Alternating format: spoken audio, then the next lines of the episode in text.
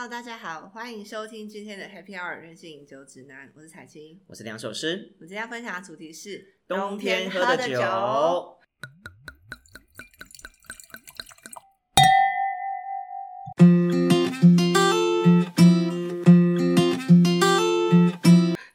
哎，Here，嗯，说到冬天呢，我就有一个酒真的非常爱，对啊，尤其是这几天，不知道为什么，真的可能有冬突天的，然变冷又变湿，一直下雨。对，啊，真的有冬天的感觉。所以冬天一般来讲，你会想要喝什么酒当然热红酒啊。啊？没错，哎，我跟你讲，热很多人不知道热红酒，哎，哎，真的哎，我就觉得你没有没有热红酒的世界怎么过的？不是因为毕竟热红酒外面不常见，我说不常见吗嗯，不常见。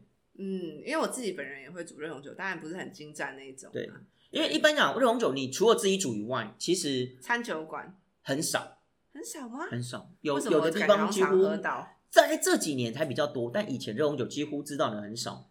哎我老实说，嗯有，个 bar 就是在台北新区有一个 bar 叫 Marquee，它就会有热红酒。很少看到就是那种酒吧里面有卖热红酒的。的确，对啊，因为我之前在帮餐厅做顾问的时候，那时候餐厅他们也有卖热红酒，而且是每到秋冬季节就一定会推的饮品。嗯，但我必须得讲哦，因为热红酒它的制成其实每一家的配方都不一样，甚至我必须得得说，基本上热红酒在欧洲是很普遍的，就像嗯我们台湾的烧仙草，冬天一定会出现烧仙草，但夏天绝突对不会有。对，但欧洲就是冬天一定会有卖热红酒，任何的店家。任何的店家、任何的 bar、咖啡厅都会卖。台湾真的不是不多哎，台湾这个不多，所以为什么很多人不太知道热红酒的原因？我觉得主要还是因为普及率不够大，甚至再加上大很多人其实不知道热红酒怎么煮，所以我常会收到，只要天气一冷，就常会收到很多人在问？如何煮热红酒那我先分享我怎么煮，啊。哦你先分享，因为我觉得 很烂。我会觉得你为什么问？我已经 N 年前就把这个 recipe 公布在网络上，已经不知道流传几百遍了，他还问我，我就觉得。大家最喜欢就是一对一问啊。对啊，你你你可以你可以上网努力一下查一下资料好吗？就哎看到刘洋首诗热红酒就找得到，好不好？找不我到，都还没看过哎。对啊，找不到才有鬼啊！我就会去买那个超市的那个肉桂棒，而且嗯。肉桂棒不是一般的超市有卖，要对，也要找一些那种专门的店，日本的什么杂日本超市，或者是一些烘焙食材店对也会有。嗯，肉桂棒这个东西，然后还有一些就是水果啊果酱，果酱可以增加它的风味，然后所以你是用肉桂棒跟果酱，肉桂棒果酱，然后水果跟果汁这样子，果汁你用什么果汁？就是那种很纯的一百 percent 那种果汁，柳橙汁、苹果或柳橙之类的，哦但我不会加全部，我会了解就是部分这样加。嗯嗯嗯但我是边煮边边边试那个味道。然后就加到你觉得 OK 的状态，这样。对，然后我觉得很重要的事情是肉桂棒要先烤，嗯，不然没有味道，你知道吗？哦，好就是可能我买肉桂棒的关系啊，因为我就是发现，其实就算在瓦斯炉上面，就要先烤一烤它，把酒精烘一下，把那味道逼出对来。对对对。嗯，然后呢，就这样，就是加，先加，就是先倒红酒，然后再加肉桂棒，然后再加果酱跟果汁，然后就可以有一个很经典的热红酒，哎，这我觉得这个算是蛮简单的，我老实讲。还 OK 啦。对，算是蛮简单制作的方法啊。内容是我是分享我我的高 recipe 啊，阶厨艺教室，也没没没没有，也不高阶也不高阶，只是说一般我所知道的比较传统的热红酒做法哦，基本元素对基本元素大概是这些，但每一家都会有不一样的变化。基本上呢，呃，我们一定会选用香吉士柳橙，香吉士整颗的。然后呢，我们除了肉桂棒以外，还会再加丁香。嗯，肉桂棒跟丁香是两个是必要的。对，那丁香就又更难买，但事实上可以上网找丁香，其实还是买得到。就是虾皮之类的。对，任何。然后呢，为了因为丁香，我们只要它的一点点味，因为丁香不用多，一点点就好。因为丁香味道太重，有点像是我们去看牙医洗牙的那个水那种味道，很像，对，蛮恶的，所以不能多，也不能 too much。所以我们为了要让它煮到味道够的时候，我们要把丁香捞起来，方便捞的时候，我们会把丁香直接插在柳丁上面，就一整颗这样插插插插插插很多丁香，然后一整颗。所以在煮的过程中，同时有柳丁，然后有丁香的味道，然后当我们煮完之后，就可以把整颗捞起来，就完全不会干扰它的味道。哦，那基本上在欧洲他们的热红酒就是红酒、丁香、肉桂，然后糖，这基本就是这四种，就这四种，没有别的。没有水果，没有。Oh my god！对，就这样，怎么会这样？对，就是流程，然后就这样那。我在台湾都会看到热红酒里面有水啊，当然他们我说的每个人做法不一样，有我有看过有加苹果的，对，啊有人会加柠檬的，不一定。但基本上我大部分常看到的 recipe 就是丁香、肉桂、柳橙啊，当然柳橙有时候我们会榨汁，把那个柳橙对半切，然后把汁榨出来，然后进整颗丢进去煮，然后再加红酒，就这样。然后一般来讲，煮热红酒一定要保留它的酒精味，所以不能煮滚，不是煮滚，就是慢慢小火这样。对，慢慢小火，然后让它煮大概在温度维持在七十度左右，所以通常那个柳橙香也是主角。就是它是香气的来源，嗯所以我们会把那个汁榨一炸，然后让它整个味道 mix 在里面。那事实上，在欧洲他们的做法，其实我有看过，他们有像我讲，有会加苹果，然后有会加柠檬柠檬，然后甚至有的会加一些其他的东西，可能有会加不一样的东西在里面。当然，就是每家配方不同。嗯，我好像有看过一个小故事，就说之前热红酒的来源是因为每次到十二月就是一堆聚会的时候，就是很多局，然后剩下一堆就是开到一半的红酒，嗯哼，然后就想要这是红酒要怎么处理，因为其实红酒放 放酒其实味道不就好喝，会涩，你知道吗？没，错。然后就把它煮成一锅好了，这样子。对，是然后热热的喝。对对，是这样没错、哦。那刚刚我讲的分享那个是呃正常基本款，那像流王手式的做法，对流王手的做法就稍微进阶一点点啊，稍微进阶一点厨房嘛。哦。除了基本那几个哦，丁香、肉桂、柳橙、红酒这四大元素以外，我会加冰糖，然后我会加八角，还会加干姜。对香对，干姜就是姜晒成干的干姜人讨厌，姜啊，对不起。对，那加干姜主要原因它可以让你的身体更暖，然后加八角是增加香味。那冰糖呢？我觉得冰糖的甜度是比较温润的，所以我会加冰糖，然后下去熬煮。对，那欧洲他们有时候就是加一加，你知道他们在卖酒的时候，你会觉得说，哎，我要再 double double 份。什么 double 份？就是你可以再加酒，你喝觉得酒精不够，你可以再加白兰地加到里面去，喝起来就更有味道。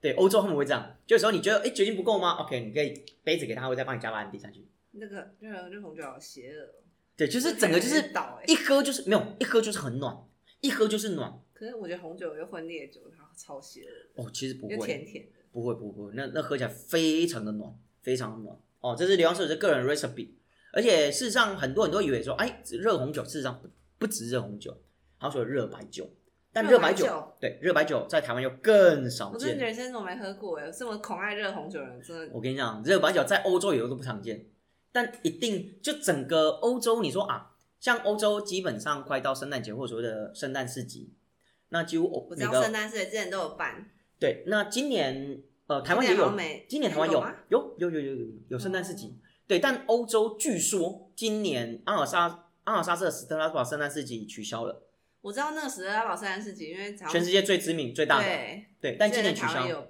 办类似的，对，但今年呃法国他们取消，因为疫情问题，所以取消，我觉得蛮可惜的。那事实上，呃，圣诞市集它在欧洲当地，其实它有点像台湾的，每年每到我们过年的时候，不是有所谓的那种所谓的过年的那种所谓的集货市集嘛？那我们就像年货市集，对年货大街的概念，其实欧洲的圣诞节也有点像台湾的年货大街，就每个地方每个城市都会有，然后大大小小不一定啊，当然一定有最主要的，比如像说到年货大街，大家就会想要迪化街。那说到圣诞市集，大家就会想到是斯特拉斯堡。那事实上，除了斯特拉斯堡，其实欧洲、法国很多地方都有圣诞市集，都有圣诞市集。那就是每个自己村落或村庄城市他们自己的圣诞市集，所以每个地方都有他们自己的特色在。那一定都会卖热红酒，就像冬天一到，很多地方都一定会卖烧仙草。又给我举烧仙草，对，我想这这，我想这是我我最大的 image 就是烧仙草。虽然很多都有卖热红酒，可是一定会有一两家除了卖热红酒以外，还会卖热白酒。那热白酒怎么做呢？刘王手这边也分享热白酒的 recipe，很简单：肉桂、丁香、八角、柠檬哦，主要是柠檬为主哦，不一定加柳橙，但柠檬、苹果、蜂蜜还有糖。蜂蜜加蜂蜜，加蜂蜜，他们加蜂蜜，然后下去煮，然后就喝起来热热的，它就少了那一种单宁的那种涩味，红酒的那种单宁涩味，但是比较多那种甜味柑橘的酸甜味。就是某种甜汤对，酸，所以酸呃热白酒有点偏偏酸甜，热红酒就是那种有点单宁的那种感觉，不一样的风味。可以下次可以试看看热白酒，好好喝喝看哦。而且热红酒、热白酒其实你不用买特别好的，那要买什么酒最好呢？不要买太淡，也不要买太贵，就买那种便宜然后又粗糙，不是呃更正，不能说粗糙，就便宜又浓郁的嗯，葡萄酒，比如像什么智利的、阿根廷啦、美国啦，或是那种澳洲这种比较浓郁浓郁厚实，然后价格便宜的葡萄酒就是最煮热红酒是最好的，因为你煮完之后还是可以有味道还，要喝剩的，对，还是有味道。对，这是我如果认为冬天，我觉得第一联想到的就是热热的红酒酒跟白酒，嗯我，还没有喝过热白酒，下次可以煮完光热热白酒。红酒就一堆人就是哈什么热红酒，我煮给你喝，来我家没错。但以上都是刘老师分享个人的 recipe 哦，那你可以参考。那这也是我自己试过，我觉得嗯，算是我个人蛮喜欢的。那当然每个人都有自己的做法，比如像彩贤他会去加果酱啊，加其他水果，我觉得也是不错啊。甚至我之前还有另外一个 recipe 是我还会加那个什么那个南非国宝茶，你知道吗？啊？对，南非国宝茶，为什么？它是一种树叶做的那种红色的茶艺味，道。对，然后它加上去，它会更增加那一种单宁跟香气，我觉得那也不错。我就看个人喜好。对，看个人喜好，所以其实红酒它没有一个固定 recipe。我觉得热红酒有一个神奇的魔法，就是嗯它也不止，可能不用只加一种红酒，它可以对因为它就是刚刚讲的就剩酒，剩下的对啊，你可以加超多种酒，随便，反正煮一煮它味道很都一样。丰富。对因为它热起来之后呢，因为我觉得热会让很多的，就是味道变得不太一样，可能比较很甜的东西会变得比较淡一点，然后当你嗯很重的东西又变得比较就是浑厚一点，就是它会有一种神奇的魔法，它要边煮边喝，没错，对一定要热热的喝，然后对热热喝，而且喝起来就是超暖，就而且是让冬天那种天气越冷啊，喝起来越舒服对，。还要看你当天准备什么食物这样子。真的，所以我之前在欧洲的时候啊，就天气很冷，然后下雪喝一一杯热红酒，就哇，身体都升华了，你知道吗？人生的天堂。对，就觉得说哇，人生不过就是如此。好啦，那冬天除了说热红酒跟热白，因为毕竟要煮嘛，比较麻烦。对，那除了喝，直接回归到直接对开瓶的。如果说对直接开瓶的酒有什么可以推荐？呃，刘洋手这边推荐几款，我是个人觉得蛮适合冬天或天气冷的时候喝。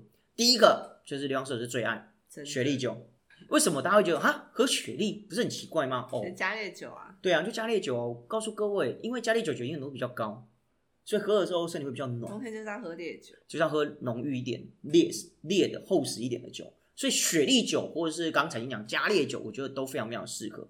只是大多数的加烈酒都偏甜，你要喝不甜的就只有雪莉。是哦，嗯，像波特啦、马德拉、马扎拉、马拉加，全部都是偏甜，都偏甜的，都偏甜。只有 Sherry 它只有五种是不甜的。哎，你刚刚说那些酒是在哪里呀？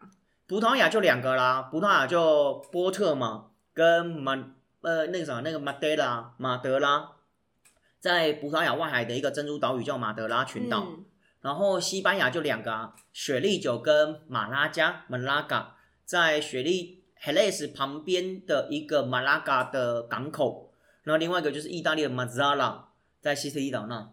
对，这五个是知名中海的。地区，哎，就是那附近。地中海有两个，一个是 Mazala，，一个是 Malaga，。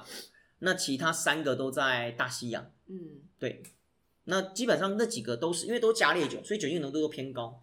为什么那附近都加烈酒啊？因为大航海时代，什么意思啊？因为大加烈酒的兴起主要是因为大航海时代的关系。因为很多船员他们从欧洲出海之后，他们需要补给葡萄酒，但葡萄酒只有欧洲产葡萄酒地区才有，其他地方是没有葡萄酒的。那他们出去其他地方也是要喝葡萄酒啊，那怎么办？那很简单啊，他们就把葡萄酒带上船。可是带上船之后，我们发现葡萄酒在航海的过程中不耐储存，会坏掉。嗯那他们就要想办法解决这个问题。所以他们就发现，哎，为什么比较甜的酒不会坏掉？为什么酒精浓度高的酒不会坏掉？所以他们就觉得说，诶那我如果把葡萄酒我加白兰地，然后我加糖，是不是它就比较不会坏掉？就因为这个一个方式，然后才产生出了所谓的加烈酒。原来是这样，我都不知道哎。这是一个历史缘由，那当然后期就慢慢开始演变很多不同的风味。嗯所以你会发现哦，刚刚我讲的那几个地方啊，西西里岛、马拉嘎、就很适合航海。然后那个 Madeira 跟 Port 这五个地方都是港口，都是港口，而且西西里岛是一个海岛，所以一定有港口。然后呢，西班牙的呃马拉嘎是地中海，呃，应该说地中海区域最后的一个港口，因为你只要在马拉嘎补给完之后，你就直接经过经过直布罗多海峡就到大西洋去了。所以马拉嘎是一个非常重要的港口。哎，你地理很好哎。哦，没有，这是因为学葡萄酒关系，这跟学葡萄酒关系。对，所以为什么马拉嘎会产不会产那个加烈酒？是因为那边是港口，所以等于是地中海沿岸、地中海地区，不管是意大利啊，然后什么斯洛文尼亚啊，什么那些以色列那些国家，如果假设你要出海，你一定要补给，最后一个补给站就是马拉嘎。然后呢，如果今天是从大西洋进来要到地中海去贸易的，最后一个补给站在哪？就是直布罗峡对面大西洋的 Hellas。Hellas 补给完就这个进进到直布罗峡，然后到地中海去。然后呢，波特波特港是因为在大西洋沿岸，从英国或从法国要往直布罗峡的交界处就在 Bot。然后有的可能你 boot 没有补给，你可能要到其他地方，就是 Madeira 珍珠岛屿。所以有没有发现加烈酒基本上都出现在港口？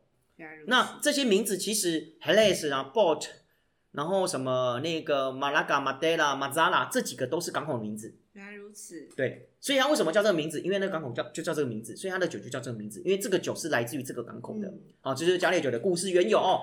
下次有机会我们可以开再开，诶，我们有开讲过加烈酒好像没有我没有。认真那么讲过，对，好，下一次我们可以开一集专门讲加烈酒的故事。热爱，对，因为刘老师是非常非常热爱加烈，尤其是雪莉酒，我超爱雪莉酒。真的，好，雪莉酒控。哦，所以雪莉酒是一个我认为非常适合冬天喝的酒款，天气够冷，然后你也不用特别冰，然后酒精度也够，然后不用特别冰哦，对，不用特别冰，而且它味道够浓郁，像绍兴酒哦，没错复习一下，像绍兴酒。哎，雪莉酒非常多，而且你知，道，呃，台湾绍兴酒啊，基本上都是冬天常会喝的酒款，或是料理的时候会喝的酒款。我觉得好像会有点难买到，哎，不会啊，台湾绍兴蛮容易买的，是吗？嗯，公卖局绍兴就很多比。较容易买到高粱米酒，没有，那只是你你仔细看，其实很多地方都卖绍兴，还有卖什么黄酒、红宜兰的红基酒，然后马祖的老酒，甚至马祖老酒是他们当当地冬天要喝的酒。嗯，绍兴酒，对，就是是是啊，老酒就是绍兴酒。酒吗？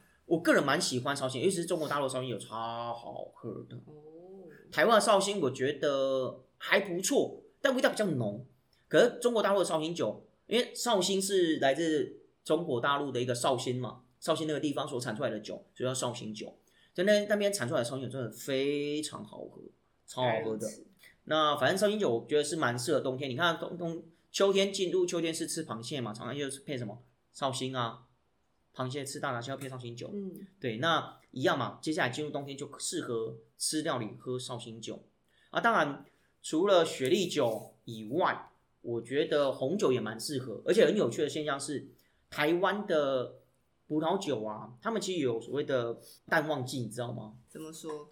冬天比较多人喝，对，就是只要入秋之后，冬天开始就会比较适合是葡萄酒的销售季节，而且红酒的消费量会变多，嗯，白酒消那费量比较。想喝白酒吧，我觉得。没错，比较清爽。那冬天冷就开始比较适合喝红酒，所以红酒会卖的比较好一点，这是台湾葡萄酒界的一个非常有趣的现象。那当然了，刚才已经有有讲到，就是呃冬天冷就是要喝烈酒，对啊，所以我觉得喝威士忌啊，喝白兰地啊，喝高粱高粱，我觉得都还蛮适合喝。一口就瞬间热了。对，而且我非常喜欢。呃，白兰地跟威士忌是平常工作时都会喝啦。如果你们有去听我们之前的节目，就会知道刘教授是平常工作的时候喜欢半夜喝烈酒，对，就会偶尔喝一杯威士忌，然后就写写稿、写写文案这样。那但是冬天我会非常非常喜欢喝高粱，为什么？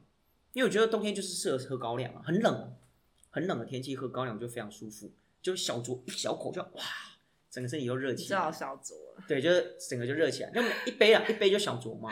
那、每次就一杯一杯，所以只是就很多人杯这样。家想象小酌是那个一小杯那个小小的杯子，不知道大家有没有看过喝高粱的？是啊，我也是小小杯子啊，就小小的下杯啊，然后每次就一杯啊，啊，只是很多次而已。所以我觉得冬天，冬天是我喝高粱的季节，所以我在冬天的时候会大量喝高粱。所以接下来又要开始喝高粱了。嗯哦我们上次不是有讲一集高粱的那个有啊有啊 podcast？，有很多高粱啊，因为每天收藏一堆就是对，所以有兴趣想知道高粱有哪些，到底什么高粱会比较好喝，记得可以去听我们之前的 podcast。好啦，我们来分享白兰地啦。白兰地，白兰地我们是要留下次有机会讲白兰地，因为我觉得不管是白兰地或威士忌啊，只要是冬天或天气冷，我觉得就是要喝一些高酒精浓度的东西，嗯，因为你在冷的时候你喝那种烈酒，其实它会加速你血液循环，然后会让你的身体变得比较温暖。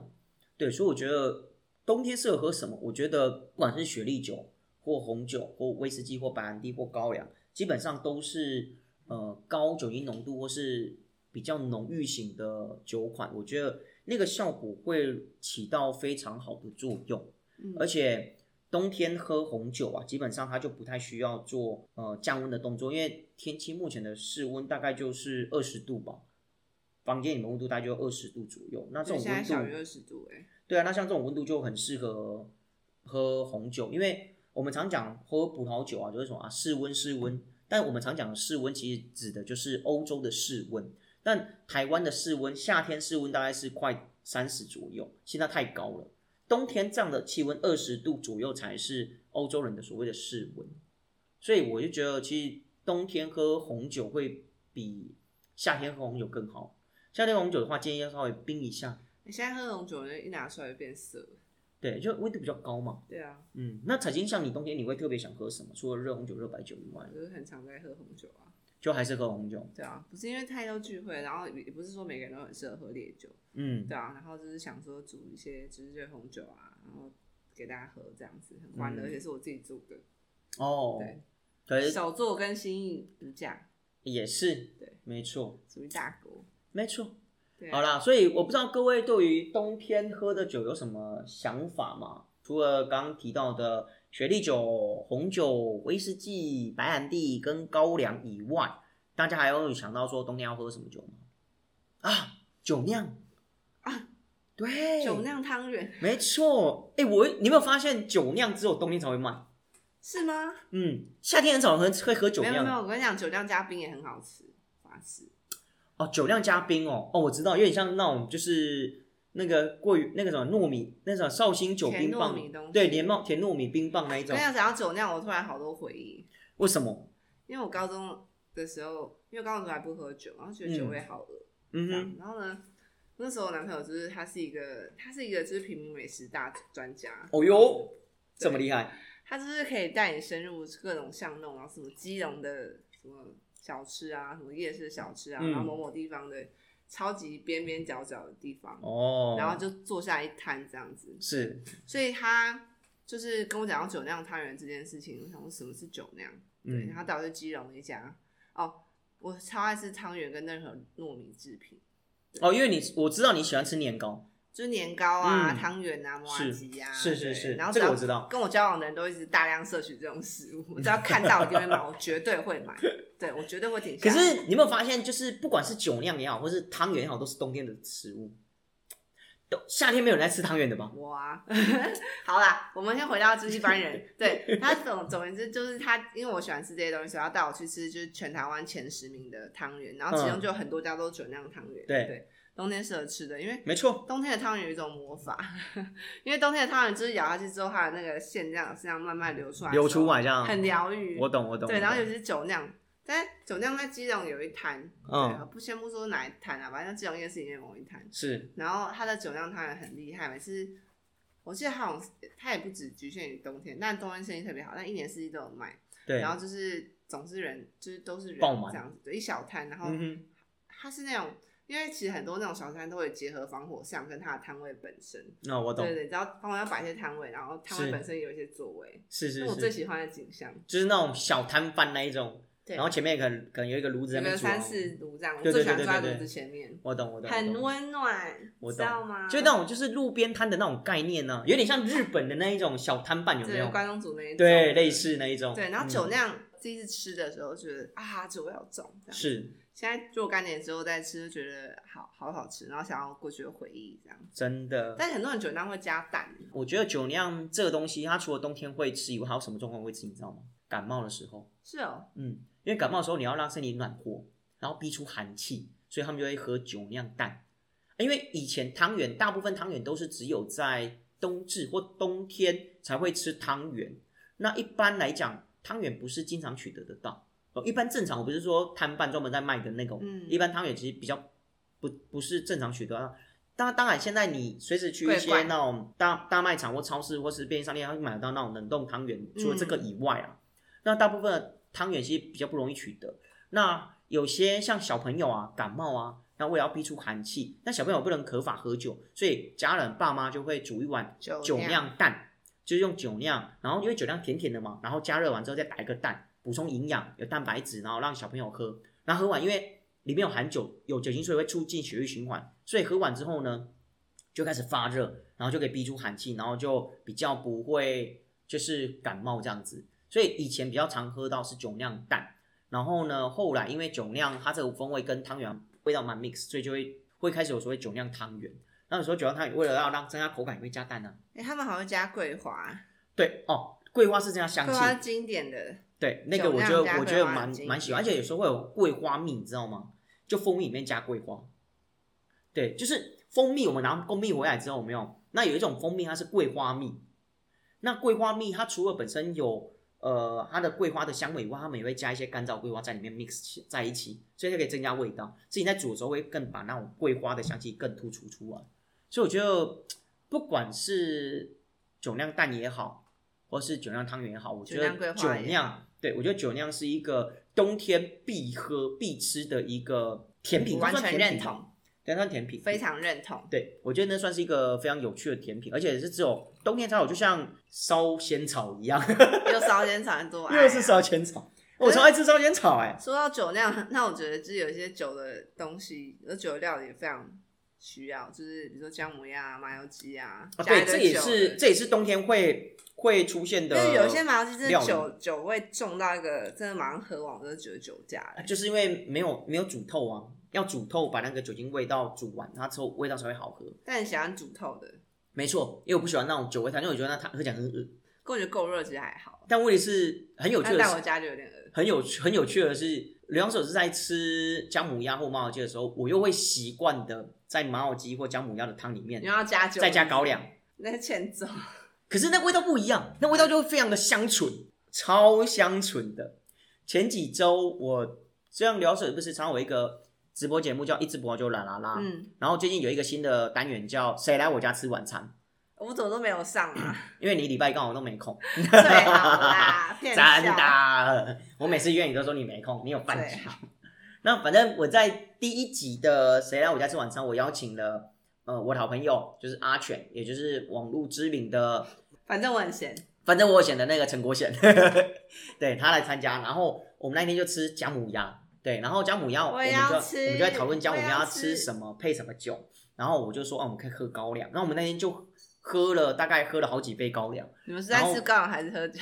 我们在吃姜母鸭喝高粱，然后我们就我就跟他讲说，你可以把高粱直接倒到姜母鸭的汤里面，我想瞬间一喝完，他马上懂我的意思说，哇天哪，怎么会这么的好喝，超香醇，真的超香醇，但我不喜欢那一种呃本来姜母鸭加的那种米酒，因为那个米酒味道我觉得比较没那么好，劣质吧，对，因为毕竟便宜的，虽然入菜的嘛。对，它只是入菜，所以高粱的感觉味道是不一样哦。但加高粱那整个香气啊，口感会变得更加香醇，而且那种酒精酒精感是让你觉得很舒服的，跟那种米酒那一种是呃有点恶的，我我个人是比较不爱。嗯，嗯，所以我在吃姜母鸭或吃麻油鸡的时候，我会习惯是用火，然后把那个麻油鸡烧到那个没有酒精为止，然后再吃的时候，在喝汤的时候再适时加一点高粱在里面，我觉得那味道非常非常的棒。嗯超棒的。好啦，那不知道各位冬天你们会想要喝什么酒，或者冬天喝酒你们会想要喝什么酒？我觉得可以跟大家分享一下你们的经验，或是你们对于冬天喝酒的一个概念，或是你除了我们今天讲的这几个以外，你还要想到什么？对啊，什么你会想要在家煮的啊，或者料理啊，或者自己嗯个人喝的酒？没错，反正我觉得有趣的，因为我觉得冬天这种冷天气就是要喝一点烈的那种温温的。你知道之前去大陆工作啊，然后也是在冬天去北方，哇，真的超冷的。去北京啊，我就是之前就在北京，冬天的时候我真的生不如死。真的超冷的。可是你知道，在当下，你就是吃个，他们不是有那种一包那种小小的那种类似像即食品，像什么牛肉干啊、泡椒凤爪啊，泡椒凤爪，我觉得对那一种东西，然后他们就吃一边吃那个，然后一边喝北京的那种二锅头，哇！我想二锅头我在南方深圳的时候喝就觉得很很辣很难喝，可以到北到北方超好喝，沈阳就喝的时候 OK？就说哇天哪，就是要喝这个根本就是根本就是神恩赐的那个神之 拿吧。我要笑死。我说天啊，这这也太美味了吧！就小小一口这样喝，因地制宜啦哇好烈，可是就很舒服。因地制宜，因地制宜。对，所以我觉得真的，我会觉得说，嗯，冬天就是要喝一点那种烈的。对，所以有时候饮食文化这种东西真的是因地制宜啦，所以台湾毕竟还是一个比较热的，冷啊。对，比较热的岛屿。对啊说到像像像冬天啊，像日本，他们冬天就会喝温酒。啊，温清酒。对，我觉得很不错清酒。对，热清酒我觉得也很好喝，而且热清酒啊，说实在我忘了的，这件事，我真的应该去。没错。而且我跟你讲，热清酒一定要用便宜的清酒，不能用太好清酒，不能用什么浪费，不能用不能用像我们之14代前喝的那种十四代啊，或者什么那种生源酒啊，那种都不行太，浪费。太浪费了，而且会破坏那个酒的 fresh 的味道。因为我觉得清酒其实加热大部分味道都会，就是很多强烈都会被稀释。可是问题是，如果假设你今天用的是那种很便宜的那一种什么月桂冠啊变得啊、更好喝。大关啊，哦或是啊台湾的白鹤，那种白鹤。哦白鹤，还有台湾的那什么那个玉泉，嗯嗯。哎、我觉得那个嗯加热，完之后好好喝、哦，我最喜欢白鹤，超好喝的哦，我们没有叶配哦，我们对，但我很喜。欢喝热的白鹤。对，我觉得那真的好好喝，而且会变得非常的甘纯，嗯嗯。而且完全就是超舒服不。能认同你更多，然后再加上，如果假设你那时候又是吃那种像是他们的关东煮啊，或那种火锅，碗物火锅火锅，我觉得配那种温的热清酒真的是完我觉得美，我觉得日式火锅配热的白鹤，这是我最爱而且没有，而且你知道吗？就是你可以想象，就是在那种雪下雪的场景，然后煮一个火锅，然后旁边就温酒这样喝，哇，那真的是舒服哎、就人真的非常舒服享受。对，然后我觉得之前去日本啊，因为我之前有一次去北海道就是下雪，然后我就泡温泉的时候就会想要喝那种，因为温泉它不是有那种温泉水嘛，就把那个那个清酒浸在里面，对，放在里面，我觉得那个也很棒欸我没有做过这件事，我觉得那是超棒的。可是泡温泉不能喝酒啊，因为它会加入血液，有时候泡喝可能会晕倒之类的，所以我不建议不建议大家这样做哦。只是我觉得这样做是真的 蛮舒服的，你懂我意思吗？外面下着雪，然后上面因为上，上半身是在温泉温泉水上面，所以会冷嘛，所以你就喝一点那种热酒，哇，好可恶哦。好舒服，我真的是对啊，人间仙境，我必须得讲，我绝对不会超享受超享受。不过其实我觉得台湾也台湾也是一个泡温泉的一个圣地，适度啦，就是不要是对泡太久，然后喝酒，这样真的昏倒。而且我觉得台湾温泉那么多，我觉得像现在天气那么冷，我就超想去泡温泉。然后泡温泉玩啊，我想到泡温泉这件事情，我就想到日本，他们很常会这种电视剧或电影或卡通，他们常会演一出，就是泡完温泉出来之后一定要喝什么？成人大人一定喝啤酒，对小朋友一定喝牛奶，啊，对，樱桃？小丸子出来一定要喝冰牛奶，对，为什么？对，就就爽啊，因为泡很热嘛，然后喝一点那种冰凉就啊舒服。真的，因为每次都看到爷爷在喝啤酒，然后小孩在喝牛奶。对然后有时候还说我要喝巧克力牛奶。对，对，就是一哦定要喝那种牛奶，或是真的就是喝啤酒。所以有时候我泡完温泉就会想要喝一杯啤酒，就哦舒服，一种就是爽快的概念。啊，我觉得这都是我们冬天会喝的酒。那不知道大家还有没有想到其他就适合冬天喝的想念火？锅跟白鹤哦，白鹤哦，哎，白鹤，哎，白鹤其实蛮多地方买得到。就白鹤加热就很好喝啊，配火锅啊。因为我是一个火锅人，我三百六十天都吃火锅。没错，而且常看那彩琴的 IG 三不死就是火锅，火锅，我火锅火锅火锅一年到底都火锅。对，而且一对而且一些火锅店一直常去，我都怀疑他是不是有夜配。夏天喝冰清酒配火锅，冬天喝热清酒配火锅。没错，好不好？反正就是我觉得冬天就是一个非常适合喝酒的季节，对，对，然后什么酒好像都可以，然后重点就是要那种温热，因为喝酒会让人家觉得身体会暖，嗯，所以你冬天很冷的环境下，你喝让身体很暖和的酒，我觉得是一个非常幸福的事情。我觉得就是一个人的时候喝烈酒，大家在一起的时候。没错，但我我们还是一样不断要提倡一件事情，就是理性饮酒，这一点很重要。对我讲出这句话，我觉得合情合理；彩琴讲这句话，我觉得然后觉得怪怪的。哦，好，好啦，反正不管怎样，我们就是提倡理性饮酒。然后冬天呢，非常适合喝酒，但也因为冬天开始很多的局，像什么接下来的，然后还有尾牙，对啊，然后很多人就开始喝要酒。发年终奖金啊，对钱但拿到手上就要拿，必须要跟各位提醒一件事情，就是因为在这段季节啊，就很多的餐酒会或是饮酒的活动。那除了理性饮酒这件事情以外，喝酒一定不要开车。对，因为哦，很多、它超重要的，对，因为很多可能上班族或是公司的人，他们可能参加尾牙或参加那种其他公司的活动聚找会，代驾，OK，对，那有时候会喝为了要方便，所以他们就会就会开车，所以这段期间警察他们在临检也会比较严谨，不管是你的荷包或是人身安全，或是其他的人身安全，真的一定不要喝酒酒驾，我觉得这很重要。哎很重要，因为其实台湾非常重要冬天蛮容易下雨的。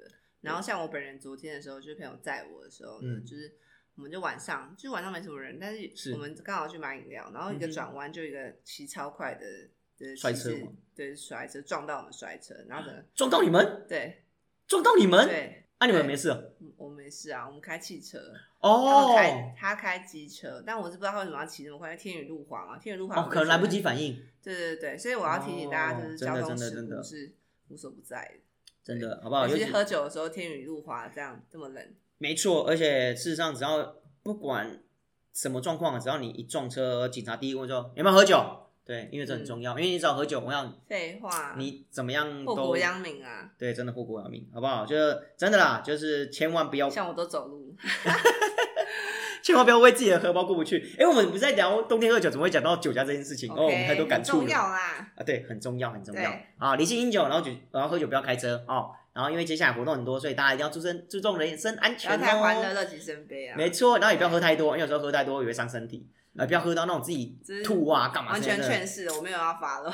对对对对，不行啦，好啦好啦好啦，对不对？你要节制，不要趁你年轻就给这样，嗯就是对，这样这样苦搞瞎搞，身体要坏掉，好不好？？好，两手是年纪是大了，没办法这样搞。嗯嗯嗯嗯嗯，好，嗯，谢谢大家。好啦，那我们今天就聊到这。对，因为接下来还有很多其他的议题，记得持续追踪我们的 podcast，还有 Instagram 台 Facebook 台新的 Instagram 跟刘老师的 Instagram 还有 Facebook。那有任何问题记得留言，然后让我们知道，因为我们将来知道私讯我，对，私讯我们或发 mail 或发任何 anything，反正想到了，很容易找得到我们，好吗？哦，那希望你们可以多多跟我们互动，让我们知道你们的想法。享受你冬天喝的酒。没错，那今天节目都到这，有任何问题，记得在底下留言，让我们知道哦。然后也别忘了追踪并且分享我们的频道给你的好朋友。那我是刘洋寿师，我是彩青，那我们下次再见喽，拜拜。